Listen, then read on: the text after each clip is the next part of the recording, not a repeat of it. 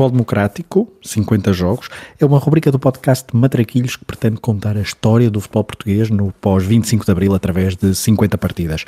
Até ao 50 aniversário da Revolução, vamos por ordem cronológica, revisitando jogos e protagonistas que, com as suas histórias, contam a narrativa do futebol democrático. Grândola Vila Morena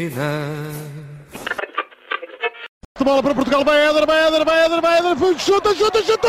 Gol! Gol!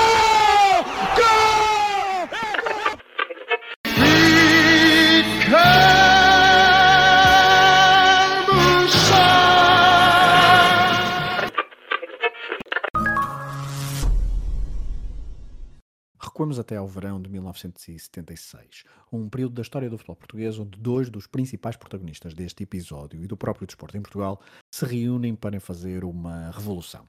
O Sport Lisboa Benfica, nesta altura, soma 22 títulos de campeão nacional e viria a juntar mais um na época de 76-77. Já o Sporting Clube Portugal soma 14. E a Norte, o Futebol do Porto, tem apenas 5 títulos, tendo o último sido conquistado em 58-59, com Bela Gutmann como treinador e Pedroto como jogador.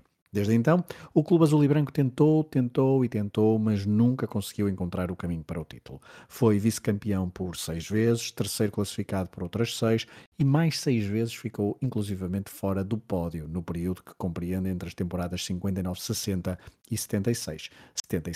Chegou inclusivamente a ser nono classificado em 69-70, a pior classificação de sempre. Isso na época logo a seguir à primeira passagem de Pedroto como treinador do clube, uma aventura que terminou mal incluindo na bagagem uma expulsão de sócio do clube do próprio Pedroto. Foram vários os treinadores que tentaram e não conseguiram ser campeões. Otto Glória, Bela Gutmann numa nova passagem, Fernando Rieira, Aimoré Moreira, Alex Schwartz, entre outros. Técnicos que orientaram alguns craques como Custódio Pinto, Alberto Festa, Azumir, Pavão, Francisco Nóbrega, Cubilhas, Abel Milhetti, Lemos, Rolando ou Tibi, todos estes e muitos outros que não conseguiram receber as faixas de campeão nacional. Mas que clube era este em meados da década de 70? Miguel Lourenço Pereira, historiador de futebol e também adepto portista, conta-nos melhor a situação do clube por aquela altura. O Futebol Clube Porto, que vence o campeonato em 1978, não nasce, renasce. É muito fácil pensar que a era do Dragão começou a partir dessa temporada, porque os títulos que se seguiram realmente eh, justificam essa ideia, mas o certo é que o Porto é a maior potência do futebol português em dois momentos chaves da sua história, quando começa a competir a nível nacional através dos campeonatos de Portugal, ganhando a primeira edição, e depois quando começa a disputar o campeonato em formato de liga, tanto na sua versão experimental como depois na sua versão definitiva. Portanto, o Porto teve sempre grandes equipas ao longo da história.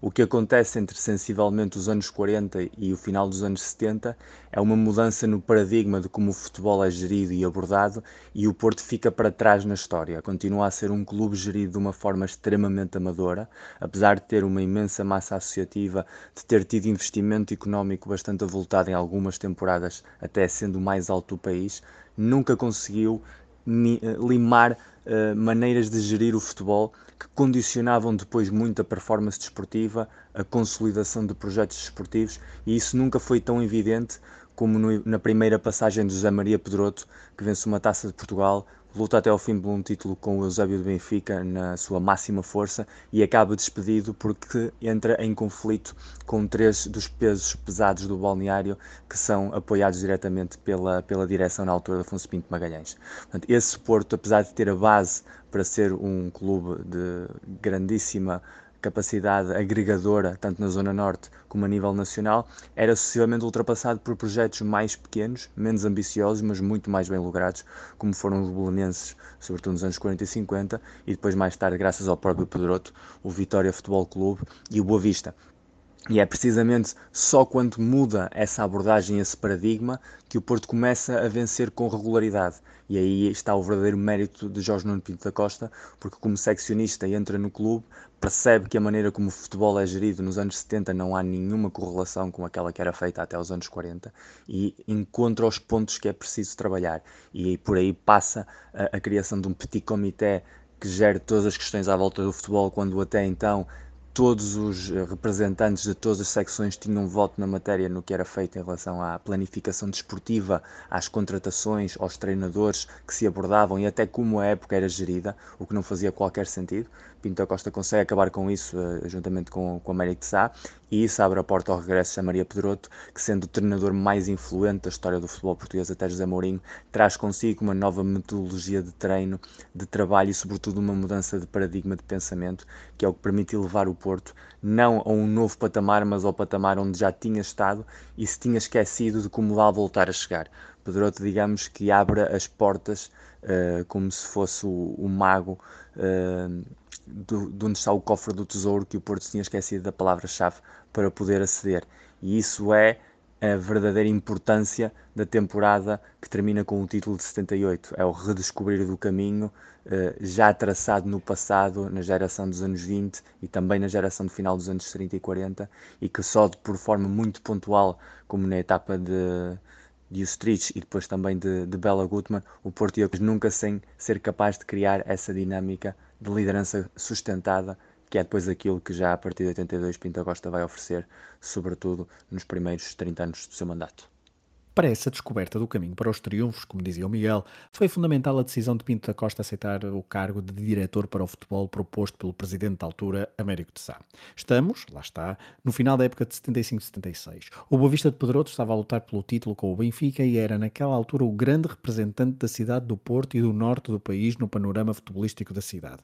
E essa ultrapassagem simbólica, mesmo que momentânea, do clube achadrezado ao Futebol Clube do Porto, mexeu com um seccionista do clube, como contou próprio no documentário Pedroto, Saudades do Futuro. Vamos para o Café Orfeu.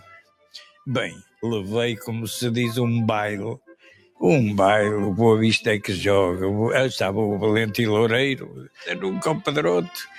Irá para o Porto. E eu, eram para aí duas da manhã, virem para o Hernani Gonçalves, que era o único que, que estava no Boa Vista, mas era mais azul do que outra coisa, e virei-me e disse assim ao oh, prof, fixe o que eu lhe vou dizer, largos dias tem 100 anos. Pinto da Costa, antigo dirigente das modalidades amadoras do Futebol Clube do Porto e que já tinha recusado o convite do presidente portista Américo de Sá para regressar ao clube, toma então a decisão que mudaria para sempre o futebol português.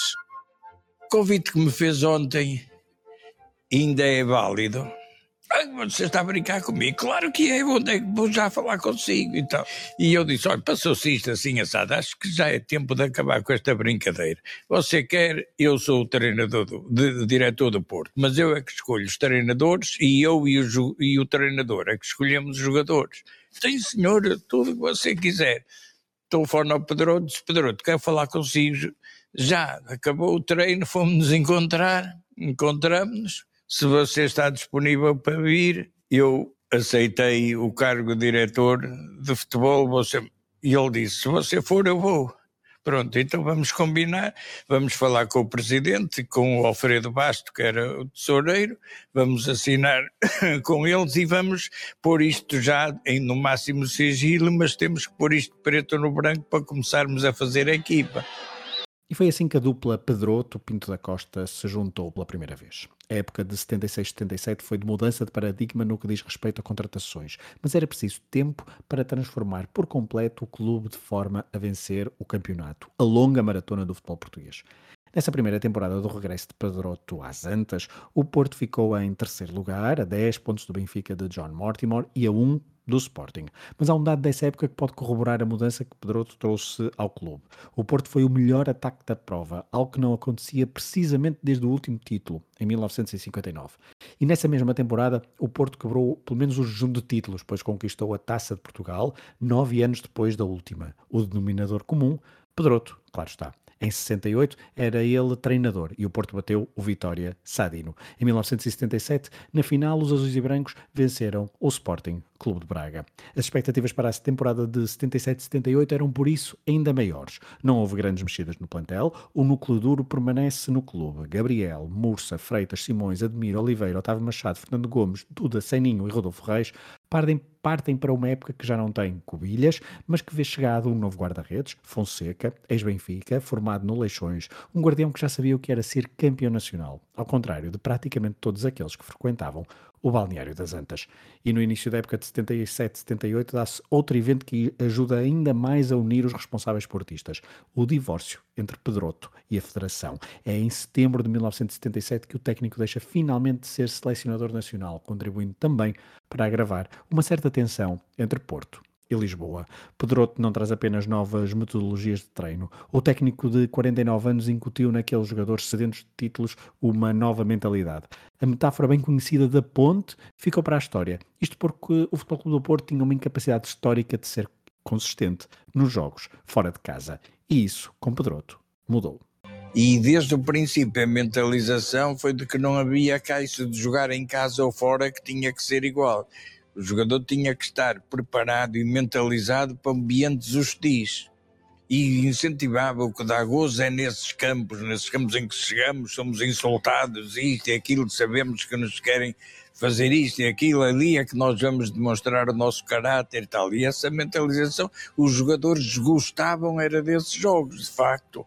E, eu também gostava, dava mais gozo e ele chegar lá, vê-los convencidos que iam dar 4 e 5 e no fim perdiam ou, ou não ganhavam pelo menos. Mas o início da época de 77-78 não é o melhor exemplo dessa mudança de mentalidade, pois o Porto perde o primeiro jogo fora, na segunda jornada, a Sul, em casa do Estoril. O mau pronúncio para o que viria a ser o resto da época? Nada disso. Essa foi mesmo a única derrota do Porto em todo o campeonato. E só podia ser assim que conquistaria o título, já que o adversário principal do Porto foi o Benfica, de John Mortimer, que ficou em segundo lugar, sem qualquer derrota no campeonato. O Porto em casa só teve Dois empates, e já lá iremos falar de um deles em pormenor. Fora de casa, não venceu tantas vezes, mas lá está, não perdeu mais depois da segunda jornada e isso permitiu andar sempre no topo. A temporada europeia também teve bons momentos, depois de em 76-77 ter desperdiçado uma vantagem de dois golos na Alemanha, frente ao Schalke 04, nos últimos 10 minutos do jogo. Em 77-78 chegou aos quartos de final da Taça das Taças e pelo meio eliminou o Manchester United com um 4-0 nas Antas, uma noite memorável que certamente ajudou a moralizar a equipa para a temporada nacional. E é por isso que temos de saltar já para o dia 28 de maio de 1978, 28ª e antepenúltima jornada do Campeonato Nacional da primeira divisão. Estádio das Antas recebeu o jogo do ano, jogo do título. O Benfica e ao Porto em segundo, com um ponto de desvantagem. Ganhar era obrigatório para a equipa de Mortimer. Do lado portista, a vitória selava praticamente o título, o empate deixava tudo nas suas mãos para controlar nas duas últimas jornadas, até porque o Porto tinha um saldo muito mais positivo de golos do que o Benfica. À partida para essa jornada, o Porto Pedroto tinha 76 golos marcados e 20 sofridos. Já o Benfica tinha apenas 49 tivesse sofrido apenas 9. O Futebol Clube Porto nessa altura já tinha acesso à final da Taça de Portugal, que viria a perder em finalíssima frente ao Sporting, enquanto o Benfica só podia aspirar a um título nesse final de temporada, precisamente o de campeão nacional. O ambiente pré-jogo era, de, era o de um evento de grande magnitude. O Diário de Lisboa dá conta de que os voos da TAP entre Porto e Lisboa estiveram todos esgotados esse fim de semana e que as empresas de caminhonetas faturaram como nunca. A romaria rumo às Antas e à cidade do Porto foi enorme. Estima-se que estiveram 80 mil pessoas no velhinho estádio. Do lado das equipas, a tensão era grande. O Porto entrou em estágio ainda na sexta-feira para o jogo de domingo e é nesse estágio, muito provavelmente no Hotel Mirassol, em Miramar, hoje em ruínas, que Pedroto teve a seguinte conversa com António Oliveira, o jogador mais talentoso do meio-campo portista. Nós somos melhor que eles, 100 vezes melhores. Já vi os vídeos de todos os jogos do Benfica e se jogarmos o que sabemos, eles não têm hipóteses. Só se desatarmos a marcar golos na nossa baliza. E não é que logo aos 3 minutos houve um autogolo? Deixemos que o arquivo da RTP, que transmitiu o jogo em direto, nos traga as incidências da partida. O jornalista é Nuno Brás. Senhores telespectadores, estamos com as primeiras imagens do encontro Porto-Benfica jogo da 28ª jornada do Campeonato Nacional de Futebol da Primeira Divisão. Jogo que decorre no Estádio das Antas. Lançamento por Bastos Lopes. Até ele, a apontar por entre da área e golo na própria baliza. O golo de Simões Prepara-se, senhores eh, telespectadores, no lance de infelicidade de Simões, que ao pretender atrasar para o seu guarda-redes, o fez com demasiada força, introduzindo a bola na própria baliza. Oliveira, a barra! Oliveira, ao jeito de folha seca, atirou a bola, fazendo-a esbarrar na barra. Toque para Gabriel. Lateralizando para o Otávio. Indo lá adiante receber. Sobre ele Chalana. Evitando. Oportunidade para cruzar. Oliveira toque de primeira. Lado da baliza de Fidalgo.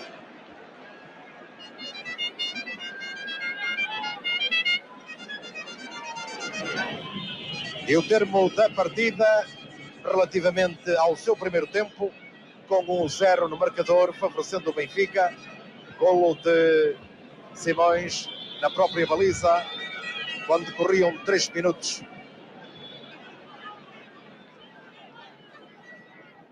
A indicação. O remate de Oliveira.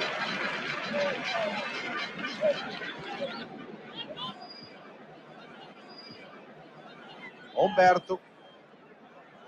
Shell novamente. Levantando a boca da baliza Humberto. A bola esbarrou na trave e depois pode repelir Rodolfo. Momento de muito perigo, sem dúvida. Barreira muito cerrada por parte dos homens do Benfica. A movimentação por Admir. Da evolução de Alberto. Admir,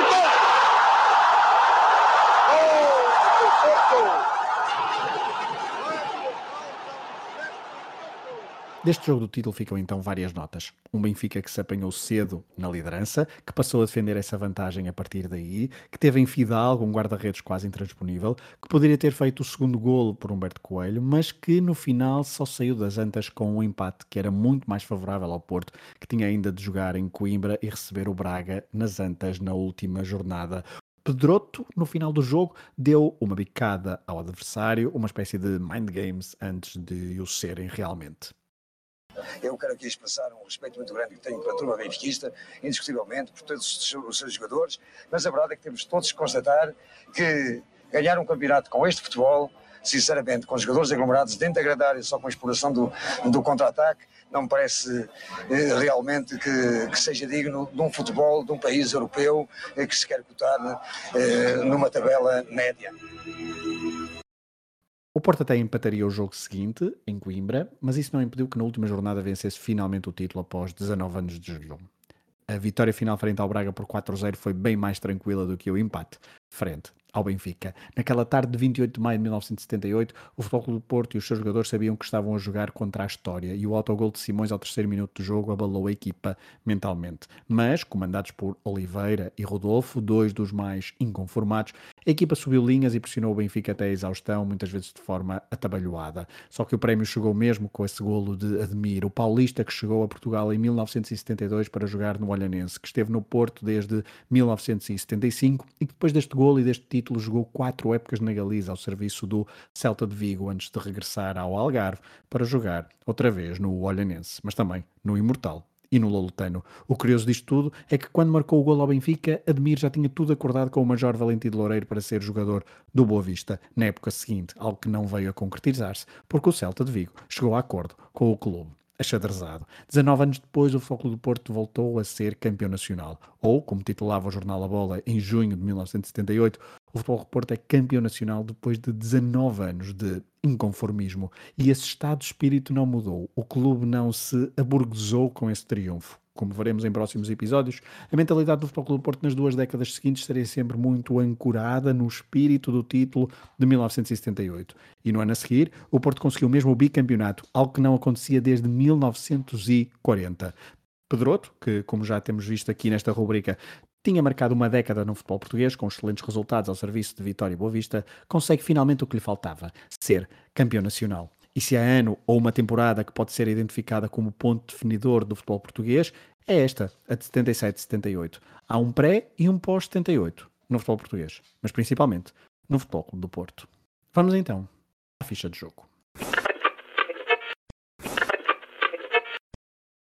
Domingo, 28 de maio de 1978, estádio das Antas, na cidade do Porto. O árbitro foi Manuel Vicente. Do lado do Futebol do Porto, José Maria Pedroto fez alinhar Fonseca, Simões, Gabriel, Freitas e Alfredo Mursa, Rodolfo Reis, António Oliveira, Otávio Machado, Admir, Fernando Gomes e Duda. Na segunda parte, logo ao intervalo, aliás, entrou para o início da segunda parte Francisco Vital no lugar de Freitas. Seninho entrou ao minuto 64 para o lugar de Gabriel, uma substituição de cariz ofensivo e de risco. Do lado do Benfica, John Mortimer fez alinhar António Fidalgo na baliza, Pietra, António Bastos Lopes, Eurico Gomes, Humberto Coelho, Alberto, Cheu, Tony, José Luís, Chalana e Nené. Ainda na primeira parte, Joaquim Pereirinho, ao minuto 37, entrou para o lugar de José Luís. Celso Pita, na segunda parte, ao minuto 78, entrou para o lugar do pequeno genial Fernando Chalana. O jogo terminou, como vimos, empatado a uma bola. Carlos Simões, ao minuto 3, marcou para o Benfica na